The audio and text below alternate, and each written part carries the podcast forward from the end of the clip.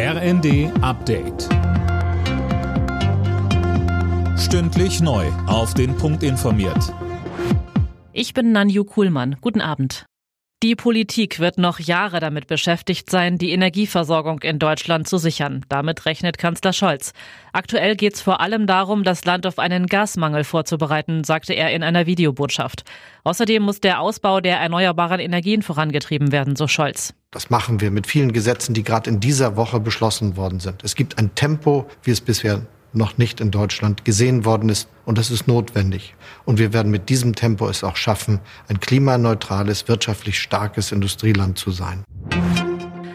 Andriy Melnik ist nicht mehr der Botschafter der Ukraine in Deutschland. Der Diplomat wurde vom ukrainischen Präsidenten Zelensky nach sieben Jahren im Amt entlassen.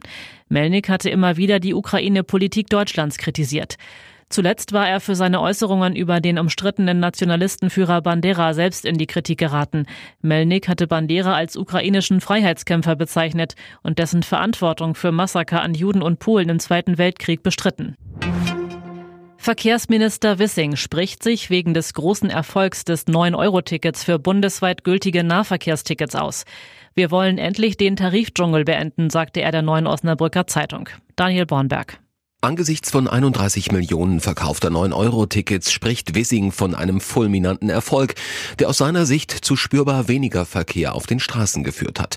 Die Erfahrungen mit dem Ticket sollen nun ausgewertet werden, um dann im Herbst das weitere Vorgehen festzulegen. Ob der Bund den Ländern dauerhaft Geld für Billigfahrscheine zuschießen wird, ließ Wissing offen.